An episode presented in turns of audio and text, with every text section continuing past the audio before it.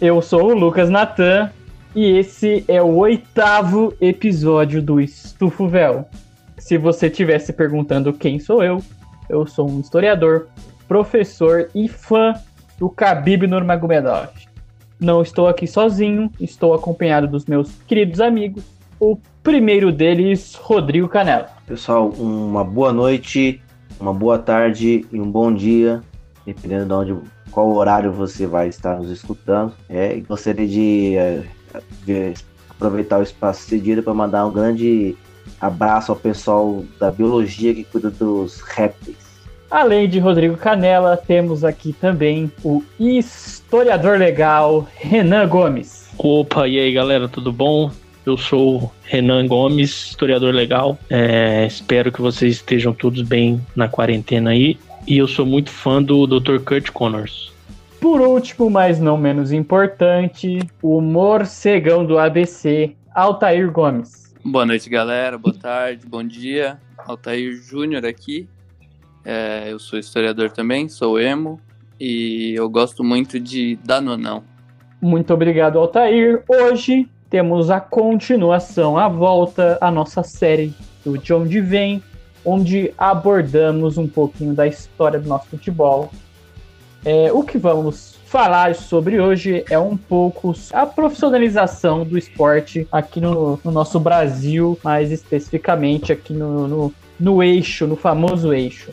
Antes de começar o episódio, eu gostaria de comentar algumas coisinhas aqui para vocês, pois tivemos grandes eventos aí próximo da gravação desse episódio, hoje no dia 29 do 10. É, tivemos a aposentadoria do Khabib, o The Eagle, onde esse cara ele se provou ser um, um fenômeno. É, eu, eu realmente sou um grande fã dele ele ganhou de um dos caras que todo mundo todo mundo falava que era a luta mais dura da carreira dele e ele ganhou com extrema facilidade, com o pé quebrado e se aposentou, né? Pela graças ao falecimento do pai dele, que era o treinador. E sem dúvida a gente está vendo aí um dos melhores de todos os tempos, com certeza. Também tivemos o Lewis Hamilton, que bateu o, o recorde do nosso querido Schumacher. É outro aí que tá, se não se você não quiser falar como o melhor de todos os tempos, é um que está entre os melhores de todos os tempos, sem dúvida entre os maiores.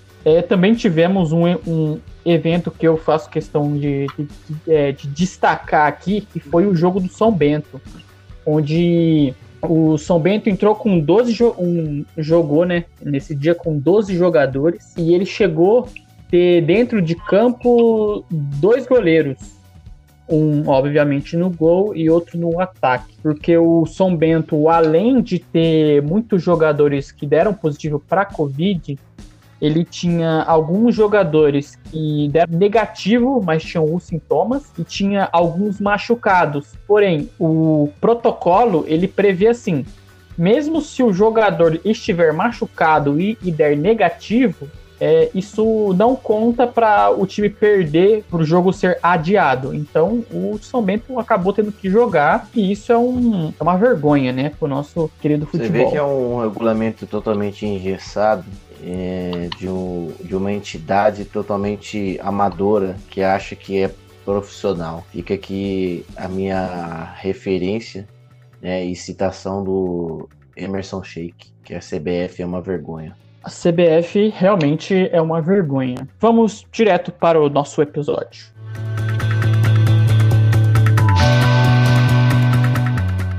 Bom, falando um pouco aqui da profissionalização, eu, eu gostaria de ler uma citação aqui para vocês, dos nossos queridos Afif, Brunoro e Bretas. É, e com essa frase a gente vai começar o nosso episódio, né? O processo que resultou na profissionalização do futebol no Brasil foi rodeado por questões de classe social, interesses financeiros, afirmação de identidades, racismos e preconceitos de toda a ordem. Dirigentes conservadores e o racismo das elites fazem com que o futebol continuasse sendo amador. Com essa frase aí, a gente começa a nossa discussão. Vou trazer aqui para falar um pouco das questões éticas que envolveram todo esse essa formação aqui. Renanzinho Gomes. Opa, Bom, uma citação muito precisa aí desses autores e que fala, de uma maneira geral, como foi esse processo de profissionalização, principalmente no eixo Rio-São Paulo, né? Quando a gente fala eixo Rio-São Paulo, a gente está falando aqui da, dessa megalópole que é Rio de Janeiro e São Paulo. Eu vou falar um pouquinho dessas questões mais morais e éticas aí, que se referem justamente ao eixo e à profissionalização nesses dois estados que, como se sabe, tinham no futebol o, o lazer ali do, do dia a dia, né? Mas que concentrava o, os jogos exatamente nas elites. Então, o principal meio de, de se praticar o futebol era através dos clubes mais tradicionais, dos quais a gente já falou um pouquinho aqui, né? As federações é, formadas por paulistas e cariocas e a gente vai falar um pouquinho mais das, das siglas mais para frente, passaram a cobrar os ingressos dos jogos para que pudessem manter né, o, o departamento de futebol dos, do, dos clubes autônomo. Essa questão da, da cobrança dos ingressos ela é importante porque ela dita um pouquinho do que foi a profissionalização né, do futebol até então amador.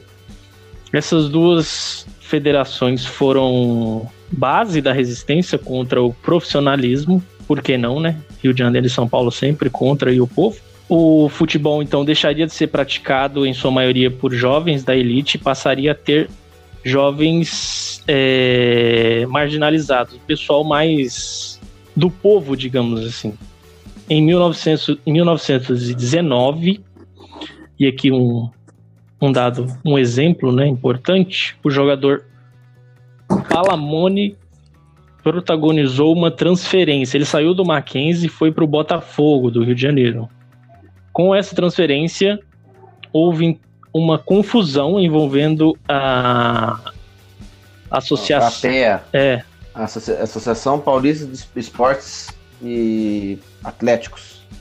Muito obrigado, Rodrigo Canela. É, então, é, essa confusão envolvendo a APEA e o Fluminense que foi, foi se criado um, um caso aí específico em 1919, mas que marca bem esse período de, de busca por uma profissionalização do futebol.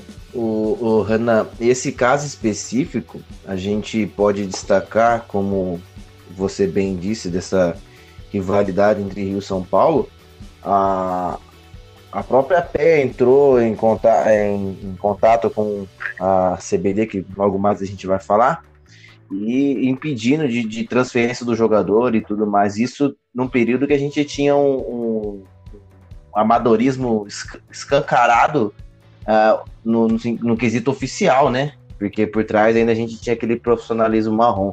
Né? Porque como que um jogador era amador, ele não podia trocar de, de equipe, né? Então essa rivalidade transcendendo também o âmbito esportivo e, e, escancarando a falta de moral que ambos tinham em não profissionalizar. Exatamente. Bom, é, e se você conhece um pouco sobre o eixo Rio-São Paulo, você já sabe, né? Que, e para quem não sabe, eu vou explicar.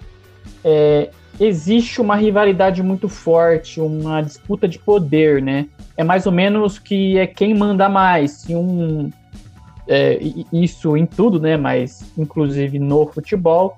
É, se um tivesse um pouco mais de poder, o outro ficava incomodado e queria também ter, ter essa força, né? E isso, com certeza, existiu no futebol. Os embates entre Rio, é, Rio de Janeiro e São Paulo eles iam até os âmbitos nacionais, quando começou uma tentativa de se estabelecer uma federação nacional, né? Então, a briga dos dois estados era quem criaria a Federação Nacional para o Brasil, né? Então, quem que de certa forma tentaria regulamentar ou mandar de certa forma no esporte, né? É, os paulistas criaram a Federação Brasileira de Futebol, no dia 25 de setembro de 1915. E para você ver como a rivalidade era muito forte, é, pouco tempo depois, os cariocas também uma federação nacional, que foi a Federação Brasileira de Desportos, no dia 15 de novembro de 1915. Então, tipo, um pouco depois é, que São Paulo teve a iniciativa de criar uma federação nacional, o estado do Rio meio que não reconheceu essa autoridade do estado de São Paulo e criou sua própria federação. É claro que com certeza essas criações não, não tinham a, inten a intenção de ser democráticas e realmente ser uma federação que envolvesse todo mundo do país, né? Era mais uma tentativa de eu quero esse poder para mim e para o meu estado. É, após meses de altas confusões e altas aventuras, é, a criação da CBD foi encaminhada com a influência de um rapaz chamado Lauro Miller. É, o famoso Laurinho, não tão famoso no caso, ele atuou como um mediador do, do conflito dialogando com os representantes da, de cada entidade, assim, e propondo uma união das federações, né? Que é mais ou menos aquela do não, não briga não, vamos juntar aqui. Ele era da turma do, do Deixa Disso, a famosa turma do Deixa Disso. Assim foi criada a Confederação Brasileira de Desportos, a famosíssima CBD, é, que era uma, uma instituição forte, né? Porque tinha a união dessas duas outras antigas federações e ela e a CBD tinha o poder de representar o país frente à FIFA. Então, no dia 6 de novembro de 1916, foi fundada a CBD, que foi mais ou menos um, um aninho ali, quase isso, de embate entre as duas federações, os dois estados, até a criação da, da nossa não tão querida CBD. Eu acho que é, é muito importante nessa busca de autonomia dos estados em relação ao futebol. Ela é presente desde o início. Lembrando que nesse, nesse momento aí o futebol ele era amador e como essa busca por controle ela acabou enraizando o processo de profissionalização. Né? E o que eu acho bacana. Pode falar, mas é interessante isso. O que eu acho bacana também é, é salientar que os dois estados estavam querendo falar ter a soberania nacional, né? Então você vê que é, São Paulo e Rio de Janeiro queriam falar pelo Brasil inteiro, né? Então você vê que a partir do momento que entraram num consenso, houve a, a, a criação né, da CBD. Então, se um não quer, os dois não fazem e só, só deu certo quando os dois resolveram entrar no consenso, né? É, e nessa briga também nós podemos observar que, pela falta do, de um profissionalismo no Brasil, é, houve no, no princípio uma certa fuga né, de atletas. Porque além dos países europeus, né, que, que já haviam profissionalizado o esporte, né, o futebol já era jogado de forma profissional lá nos campos europeus, Aqui na América do Sul, ele também é, houveram países que profissionalizaram antes né, do Brasil. O Brasil se mostrando atrasado até no futebol. É, países como a Uruguai, a Argentina já haviam profissionalizado né, o esporte. E, o, e jogadores que iam fazer excursões internacionais ou é, outros clubes vinham fazer excursões aqui no Brasil para observar os atletas, acabavam levando os nossos jogadores, né? É, e o jogador que não é, não é bobo nem nada, né? O cara gosta de jogar futebol, joga pelo esporte, por hobby ou por que quer que seja, tem a oportunidade de ganhar dinheiro com isso, é claro que ele vai fazer, né? Correr atrás do seu dinheiro, né? Com o que ele gosta. Então, muitos jogadores acabaram saindo, né, do, do Brasil para se tornarem profissionais em outros países. É... Dessa forma, né, tornou comum a, a debandada de jogadores brasileiros para outros mercados, né. Um exemplo curioso e, e muito famoso para quem estudou esse período é o jogador Fausto. Ele jogou no Vasco da Gama, né, e foi atraído pela possibilidade de ganhar muito dinheiro. Acabou deixando o clube Cruz Maltino no meio de uma excursão é, que o Vasco fazia pela Europa, né? Aí ele acabou se transferindo para o todo-poderoso Barcelona da Espanha, que ainda não era todo-poderoso. E em 1931, outro fato curioso, a Lazio da Itália acabou contratando 10 jogadores brasileiros de uma só vez. Então você acaba vendo o quão atraente era e que os jogadores brasileiros queriam essa profissionalização. Talvez se já tivesse profissionalizado aqui o Brasil, não precisaria ter tanta debandada, sabe? Agora, se você tem a oportunidade de ganhar para fazer o que você gosta, só vai, meu querido. Fausto, também conhecido como o Felipe Coutinho. Ah, ele é conhecido assim? Antigamente. O primeiro príncipe Não, da colina. Natan, na, essa fala do Natan me lembrou da- o meu professor colina. do ensino médio de história, que no, ensinando pra gente sobre Napoleão, ele falava que o Napoleão era gente finíssima, gente não sei o quê. E eu, no auge da minha adolescência ali, barra juventude, perguntei inocentemente pro professor se ele conhecia pessoalmente o Napoleão. Aí ele falou, não. Aí ele falou, não. Falei, então, mas então por que, que você fala assim com tanta intimidade do cara? Você não conhece o cara, né? E aí, consequentemente, eu fui expulso da sala. E isso, eu até me envergonho, eu, eu me orgulhava na época, mas eu era babaca. Traumas de adolescência com Rodrigo Napoleão Bonaparte. Grande, grande Napoleão. Complementando aí um pouquinho do, do que o Walter falou, se você for pensar, é até lógico, que o que um jogador ganhava de grana ali, quem não era. é, quem não. Quem não era de famílias mais abastadas, o cara ganhava pouquíssimo.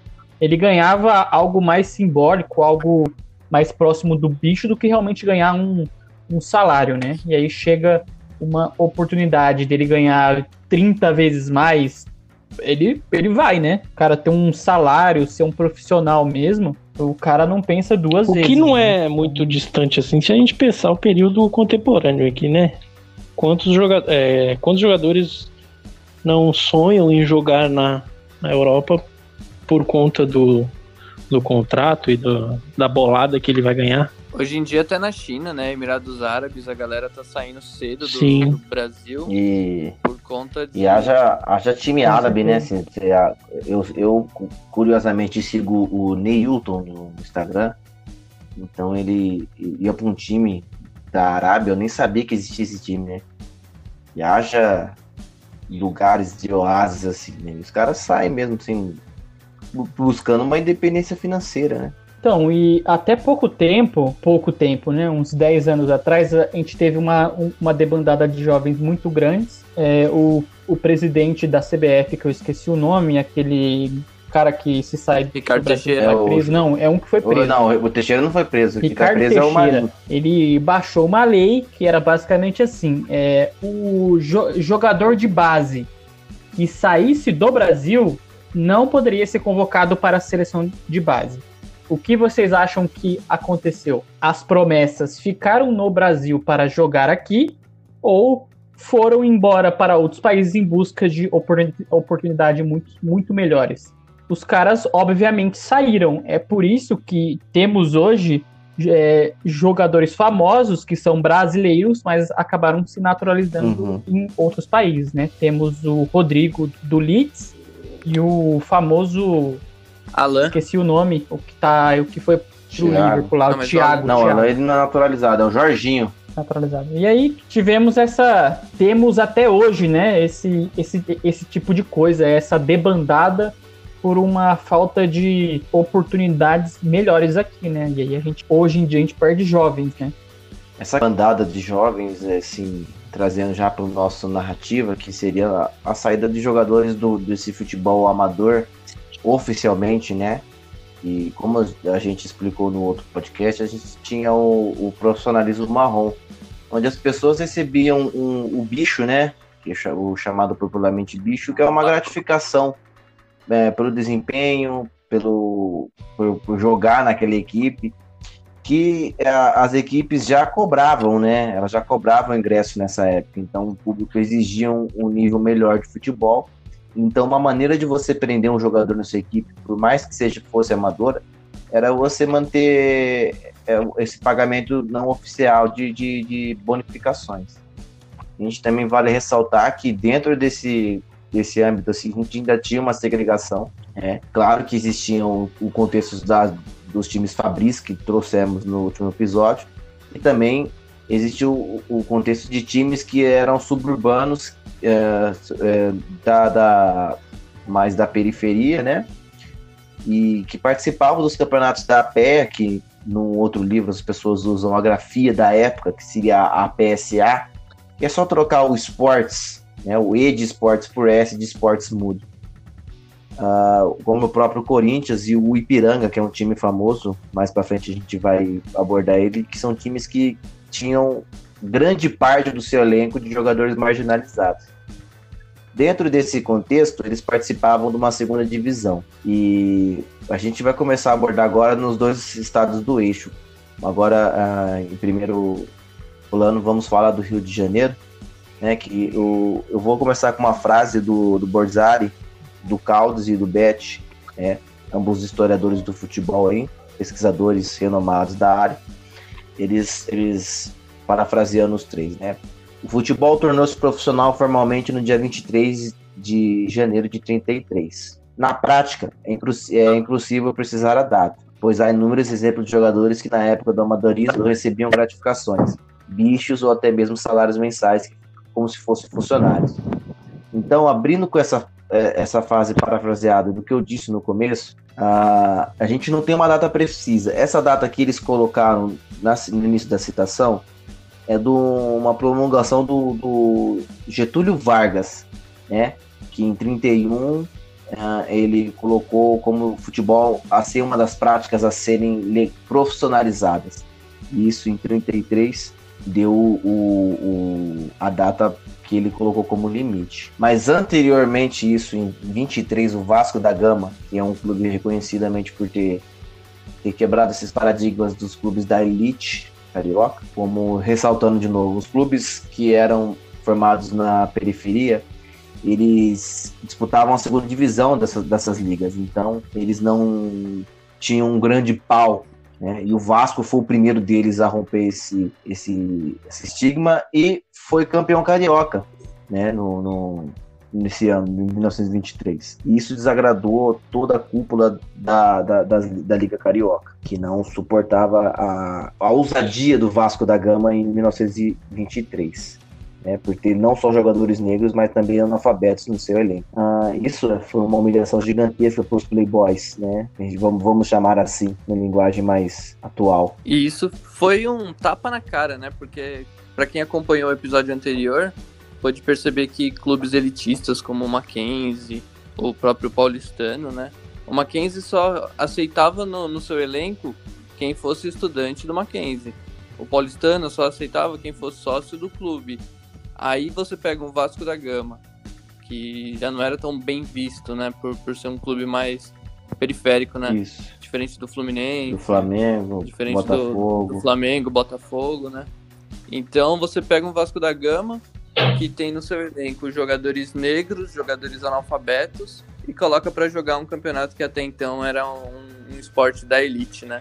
Então realmente o Vasco foi pioneiro nesse, nesse assunto. Exatamente, o Vasco ele plantou a semente da discórdia no futebol do Rio de Janeiro e isso implodiu em 33, como foi citado no começo da, da minha fala, que foi o ponto máximo, que foi quando a gente também já abordou isso, né, na, no episódio, Uh, o presidente do América, o Antônio Gomes Avelar, ele tornou público a vontade dele de trazer o, o profissionalismo do clube, né? E nada mais, nada menos do que oficializar em termos de contrato mesmo e papel passado o que eles já faziam na prática, que é você bonificar as pessoas, os jogadores da sua equipe. E com isso conseguir ter um elenco mais forte. Uh, os, os, os, clubes sempre pagaram gratificação, então o, o, cara meio que conforme foi passando os tempo, o tempo, né? Isso chegando nos anos 30, onde a gente tem exatamente a, a profissionalização, eles meio que ficavam presos também ao seu público, ou seu clube, né? Não oficialmente, mas ficavam presos também na questão de treino e essas coisas. O, o, como o América já estava cansado, ele formou um bloco junto com, com o Bangu, né? Vasco e o Fluminense, que era um clube da elite, e, e rivalizaram contra o bloco da, do Botafogo Flamengo e São Cristóvão. São Cristóvão foi reconhecido por revelar o Ronaldo. Então esse era o bloco hegemônico que eles, eles brigaram e, e no futebol carioca em 33 finalmente foi aceita a profissionalização. Bom, já que a gente está falando do eixo, né? O São Paulo ele seguiu um caminho parecido aí com o do Rio de Janeiro. Nesse momento aí onde os times tinham medo de perder os jogadores para a Europa, principalmente. E foi assim que se deu o rompimento dos clubes mais tradicionais. E aqui a gente está falando da Liga Paulista de Futebol, é, que foi a principal liga do estado, né? Até então.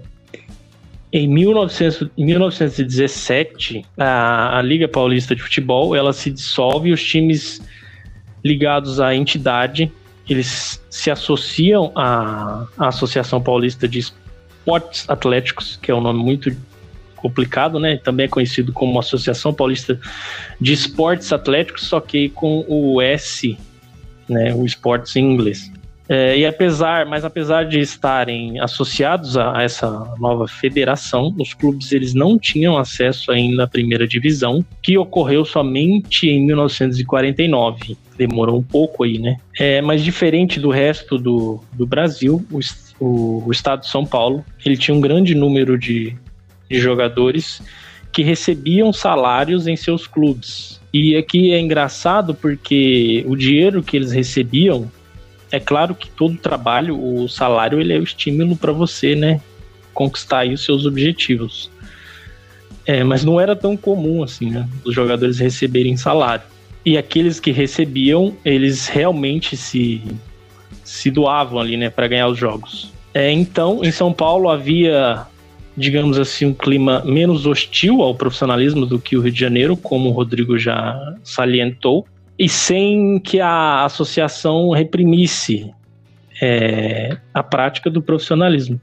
O que é algo estranho, né? Porque imagina você, jogador de futebol nessa época, era o seu ganha-pão ou não era? Ficava essa, essa dúvida. Você jogava sem receber na maioria das vezes, é e é o que acontece muito na nos times, não, não digo varzianos hoje em dia, mas os times menores, né? Tem jogador que não recebe, mas joga. A gente tem o exemplo do, do futebol feminino que é bem latente essa questão. Gente, As meninas jogam sem, sem nada. A gente pode fazer esse parâmetro hoje também com futebol varziano, sim, no quesito pagamento de bicho. Né? Uh, eles recebem, dependendo do valor, Uh, também da qualidade do jogador, 200, 100 reais. Então é uma gratificação até grande. O próprio Michael, que joga hoje no Flamengo, ele recebia aí 150 reais por jogo para jogar. Isso não tem nem muito tempo. Então é uma prática realmente amadora, né? Que era muito sustentada por essas, equipes da, da elite. A gente, a gente comentou no episódio passado, o, o Renan e o pessoal também que escutou e volta, pode voltar lá para dar uma escutada e vai dar uma encorpada na, na discussão. O, os clubes paulistas que eram contra essa prática são os clubes hoje que a gente chama de tradicionais da elite, né? Que, Sim. que passaram a ser mais clubes sociais, né?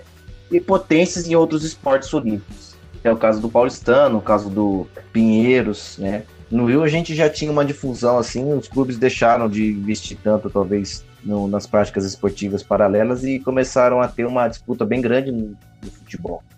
É, isso é grosso modo do que eu estou falando, mas dessa questão do, do no futebol no, no, estado de São Paulo, acho que já estava meio unânime para os clubes que tinham mais essa finalidade de futebol mesmo. Eu acho interessante porque a gente está falando aqui de, de, de aspectos que assim, a gente pode dizer que fazem parte da, da modernização do futebol, que vai de encontro com a comercialização do, do espetáculo, né, a venda de ingressos. Você tem os jogadores mais conscientizados, e aí é, o esporte é mais racionalizado, vai para todos os lados ali da sociedade, e que seria é, responsável por assim dizer, a destruição do, do tradicionalismo do futebol que é onde a gente fala da, da paixão, amor à camisa, o futebol mais arte, né? Vamos dizer assim. Isso. Mas é quando a gente fala da, da modernização do futebol, a gente está falando dessa organização das competições, dos clubes melhor financeiramente, e a gente chega no profissionalismo. Que nada mais do que seria se administrar melhor o futebol ali, né? É, distribui um pouco mais do que, do que eles já lucravam, né? Como a gente já disse que Sim. os clubes cobravam um valor já por, de, de, de público, né, para assistir os jogos. E eram sempre jogos de casa cheia. E isso já, a gente já está falando num- numa inserção de 30 anos do futebol no Brasil. Então, realmente, o público aderiu a essa prática, difundiu e deixou de ser só aristocrata. E é muito difícil a gente falar desse período sem lembrar de grandes atletas, né? Como nós falamos no episódio anterior do, do De Onde Vem, é, houve um grande jogador que jogou pelo, pelo Paulistano, né? Pelo São Paulo. O nome dele era Arthur Friedrich, Friedreich, entenda como quiser, mas é difícil mesmo o nome do cara. E o Art, ele é. Ele foi filho, né, de pai alemão e de Matilde, que era negra, né? Descendente de africanos e ex-escravos. Ele era negro de olhos verdes. ele começou a jogar com 17 anos de idade, né? No clube Germânia, que depois viria a ser o Pinheiros. Por influência do pai, que era frequentador do clube, né? E, e já no começo ele já demonstrou ter muito talento com futebol. É, ele frequentou, frequentava na elite paulistana devido à origem do pai dele, né? Ele estudou no Mackenzie e nunca foi um, um bom aluno, um aluno excepcional, assim. O talento mesmo dele era mostrado dentro do campo, né? Por demonstrar tanto talento dentro do campo, né? O Friedreich foi convidado para jogar pelo Esporte Clube Americano. E Esporte Clube Americano esse que foi um dos pioneiros, se não o pioneiro, a fazer a- uma excursão para o exterior. É, essa primeira viagem eles foram para Buenos Aires e Montevideo no ano de no- 1913. E além do Fried, foi o Formiga também foi convidado. O, esse clube do americano, ou, aliás, do Ipiranga, né, que era onde eles jogavam e foram convidados a, a jogar pelo Esporte Clube Americano, era um clube conhecido por ter atletas que eram mais suburbanos, né? Não eram tanto joga- eh, jogadores de elite, né? E o primeiro jogo da seleção brasileira, no ano de 1914, o Clube das Laranjeiras, famoso Fluminense, convidou o Exeter City Futebol Clube. Precisamente, ele está na no quarta divisão do futebol hoje. inglês. Aí ó, você vê que um clube já centenário, né? E tá lá na- firme e forte na, na quarta divisão do futebol inglês. E esse Exeter City Futebol Clube, lá na Inglaterra já, já existia profissionalização há um bom tempo. E quando ele chegou aqui no Brasil, ele fez o que ele sabia fazer, que era ganhar. E ganhou de, de seus compatriotas britânicos que jogaram pela seleção carioca. E fizeram um apanhado, na verdade, né, de, de jogadores britânicos e brasileiros para jogar pela seleção carioca. E eles ganharam de 5 a 3. E no último jogo que, que ocorreu naquele campeonatinho que eles montaram, chamaram jogadores paulistas, né, para reforçar o time. O Rubens Salles, que jogava no Paulistano, o Silvio Lagreca e os garotos Formiga e Friedreich. O que aconteceu depois desse jogo? Vitória brasileira por 2 a 0. A primeira vitória de um clube brasileiro, né, sobre um time britânico. E nesse jogo, um fato curioso é que o Fried ele perdeu dois dentes. Que ele apanhou? Ele desceu, ele apanhou pra caralho, né? Quer dizer que ele Isso. jogava bem, né? Porque os caras caçaram ele. Na maioria das vezes, quem é mais caçado em campo é, o- é o que É. se destaca mais, né? Aquele prego que se destaca leva martelada, né? Já diria o, o ditado. Ele perdeu os dentes igual o famoso magrão. Uns dois, jogou os Magrão dois. jogava no Palmeiras ou no Palmeiras, mesmo. Palmeiras. Que ele perdeu os dentes quando tava no Palmeiras. Aí os repórteres, depois do jogo, Mas ficou enfim. procurando os dentes dele. E acharam, viu? Muito importante a informação. Aqui tem informação. E a primeira vitória do Brasil, da seleção brasileira no exterior, ela foi surpreendente, né? E foi sobre os profissionais ingleses, né? Serviu de incentivo para os dirigentes brasileiros finalmente aceitar o desafio feito pelos argentinos em 1913, logo após os jogos do Esporte Clube Copa. Americano, né? A disputa da Copa Rica, em setembro de Copa Roca. Também fala conhecido Copa como Rocha. Super Isso. Clássico das Américas. então, essa disputa da Copa Roca foi em setembro de 1914 e a seleção brasileira ganhou por 1 a 0 da seleção argentina. E lá estava novamente o garoto Friedreich fazendo história. O Arthur Friedreich ele integrou a seleção brasileira campeã do torneio sul-americano de 1919 e foi considerado o melhor jogador em campo na final contra o Uruguai, que viria a ser, em 1930, o primeiro campeão do mundo, né? O jogo aconteceu no estádio das Laranjeiras, mesmo bairro que morava Ellen, no Rio de Janeiro, né? E o Arthur fez o gol da vitória. Foi nessa partida que recebeu dos uruguaios o apelido que levou por toda a vida, El Tigre. É, o primeiro jogo de um time brasileiro na Europa foi em 1925. Como nós já tínhamos dito né, no, no episódio anterior do, do De Onde Vem, o paulistano ele foi o primeiro clube a levar é, os jogadores para a Europa, né? Em 1925. Ele disputou 10 jogos na Europa, obtendo 9 vitórias e sofreu apenas uma derrota, com direito a goleada sobre a seleção francesa, por 7 a 3. Aliás, o único filme conhecido com Fritz jogando é desse jogo, arquivado na Cinemateca Francesa. Os brasileiros foram apelidados pelos jornalistas franceses de Le Roi de Football, que, para quem entende de francês, é os reis do futebol, né? A viagem foi. Eu acho. eu tô falando aqui, eu nem sei. a viagem foi registrada pelo colega do time Araquém Patusca, no livro Os Reis do Futebol. Olha aí, ó. É. O primeiro jogo profissional de futebol brasileiro foi em 1933. E os principais clubes de São Paulo e do Rio de Janeiro, cansados de perder né, seus craques pro futebol italiano, argentino, uruguaio, como nós já vínhamos dizendo, né? Decidiram aderir ao profissionalismo. Mas aí a gente para e pensa, né? Olha o que foi necessário para que os brasileiros criassem coragem de profissionalizar o esporte. Eles precisaram ver que os jogadores estavam saindo do país para buscar melhores oportunidades. Claro, ninguém é besta de, de trabalhar de graça, né?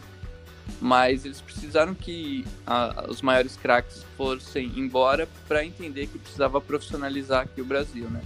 A valorização e do, do futebol foi a base do amadorismo aí dos, do, do eixo. Com certeza. Então, com isso, né, a primeira partida sob regime profissional ocorreu em, no dia 12 do 3, no estádio da Vila Belmiro, entre Santos Futebol Clube e São Paulo Futebol Clube. Aos oito minutos de jogo aconteceu o primeiro gol remunerado do futebol brasileiro, ou seja, alguém estava ganhando para fazer aquilo. Alguém estava ganhando para fazer um gol, alguém estava isso, isso oficialmente. sabendo que vai é. receber um salário. E quem poderia ser isso oficialmente? É, porque, como a gente disse, já o pessoal recebeu é. bicho, recebia isso. aquele, aquele profissionalismo marrom. engraçado. Quem seria a pessoa a fazer o primeiro gol do, do futebol recebendo, né? Do futebol profissional no Brasil, ninguém mais, ninguém menos do que ele, Arthur Friedreich. Ele faleceu no ano de 69, mesmo ano que o homem pisou na lua e minha mãe nasceu. É, infelizmente, ele acabou no esquecimento do público, né? É, hoje, quem traz muito ele à tona é o pessoal do Centro de, de Referência do Futebol Brasileiro. É, ele tinha mal de Parkinson e Alzheimer. É, hoje em dia, se você quiser encontrar algo sobre ele, né, além do, dos, do que tem publicado no Medium, sobre o pessoal do, do CRFB, existem também quatro livros escritos sobre a história do Arthur. Um deles em alemão, e esse particularmente resgata as raízes da família do pai de El Tigre. É, em números oficiais dos seus livros, Arthur tem 595 gols em 605 partidas, com uma média de 0,98 gols por jogo. Um pouquinho melhor que o Pablo, coisa pouca. É, é pior que o Brenner. O Brenner tá fazendo gol todo jogo. É, as informações são escassas, então não são números precisos, né? Haja visto que estamos falando de um futebol amador, né? Na época do, do craque dos olhos verdes. Então, fica, a gente fica com o dito popular de 1.329 gols, pelo que conta, né? É, entre jogos amadores e profissionais, dizem que ele fez mais de mil gols antes do Pelé e do Romário e do Túlio Maravilha. É, então, o, o Friedreich foi o primeiro ídolo assim da, da história do futebol brasileiro, né? Foi o primeiro grande craque. Ele não precisava de parças do lado dele, ele era o cara El Tigre né, sozinho, solitário. E sem o, o Arthur, a gente não teria outros craques, né? Como Leônidas, Pelé, Brenner. Por aí vai. Matheus Vital. Jô. Jô. É o nome do outro atacante? E. Para você ver, né? é, acho que na questão do, do esporte, assim, é, sempre precisa de uma pessoa para quebrar a barreira, né? Mais ou menos que nem a, a corrida de 100 metros rasos. Enquanto alguém não abaixou, aba é, não fez abaixo dos 10 segundos, ninguém fazia também. A partir do momento que uma pessoa bateu essa marca, é, uma sequência de pessoas começaram a, a bater, né? Então isso até você pode puxar até pro futebol. Você precisa de um antecessor, um, um, um craque para puxar outros, né? E o El Tigre foi um deles, sem dúvida. E nada mais estigmatizante que um jogador negro ser o primeiro craque do Brasil. Acho isso fenomenal. Um tapa na cara do, do, do, do, futebol na época que não queria de jeito nenhum profissionalizar seus atletas, não queria abrir espaço para aqueles que eram marginalizados, né? É emocionante. É isso. Bom, é nesse momento aqui que a gente começa a encerrar o nosso episódio aqui depois de falar do grandíssimo Arthur Fidereich, o cara que é muito melhor que Ronaldo Fenômeno. Sem dúvida. Sem dúvida. É nesse momento que eu começo a me despedir de, de você, nosso ouvinte, e dos meus queridos amigos. A primeira pessoa que eu vou pedir um tchau e um recado é o famoso morcegão do ABC, Altair. Bom, galera, muito obrigado por, por ouvir nosso programa até o final aí. Queria dar um grande abraço nos nossos amigos do CCHSA, Samuel, Pink, o Joseph, toda essa galera que ouve a gente com muito afinco. E tamo junto, galera. Obrigado, Altair. A próxima pessoa a se despedir daqui é ele, o famoso flamenguista de São Paulo, Só Rodrigo obrigado Canela. aí por acompanhar até o final. Fique ligado nessa nova. nesse- nesse- nesses próximos episódios que a gente vai trabalhar a questão de história do futebol. A gente vai adentrar, talvez, agora que o futebol já é profissional. Vamos adentrar a outros eventos, então vai ser bacana. Esperamos o feedback de vocês para também a gente evoluir e melhorar. Fica um abraço aí para o pessoal que nos acompanha. Muito obrigado, Rodrigão. Por último, mas não menos importante, o tchau e o recado do historiador legal, ele, Renan Margonari. Muito bom, galera. Espero que vocês tenham gostado aí. Deem o seu feedback, que é importante para a gente sempre melhorar aí o nosso conteúdo. Um grande abraço para todos aqueles que nos ouvem. E em específico, um abraço para ele, Lucas Natan. Muito obrigado, Saudoso. Renan. Nesse momento sou eu que me despeço de você, nosso ouvinte. É, um beijo aqui para todo mundo que, que nos escuta, pra galera do Among Us, os meus queridos amigos que guardo no meu coração, pra minha família, o Crack Filipinho. É, e vou deixar um recado aqui. Se Khabib Nurmagomedov fosse ocidental ou cristão, ele era dito como um dos melhores de todos os tempos, um dos melhores do mundo, um dos melhores que já passaram. E é agora que eu encerro. Um beijo pra você. Estufa o véu.